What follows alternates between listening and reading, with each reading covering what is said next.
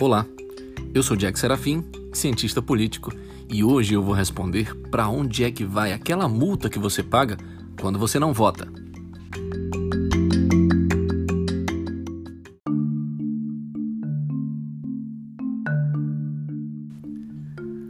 Nas últimas eleições, boa parte do eleitorado não foi para a urna. E os motivos, eles são os mais variados. Mas um em especial me chamou a atenção.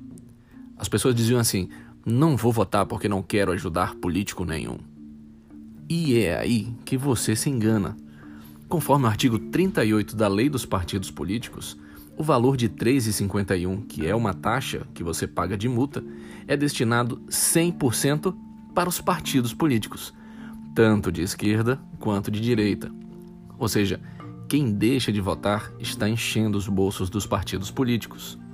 No segundo turno das eleições de 2018, para presidente, por exemplo, 31,3 milhões de eleitores não compareceram nas urnas.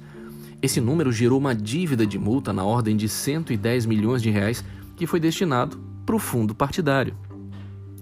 Por mais desiludido que você esteja, votar ainda é a maior ferramenta de transformação. Essa ideia de não votar geralmente vem de grupos extremistas, tentando acostumar o povo a aceitar, por exemplo, governos mais totalitários. Pense nisso antes de pagar multa para bancar partidos políticos, inclusive para bancar partidos políticos que você não gosta.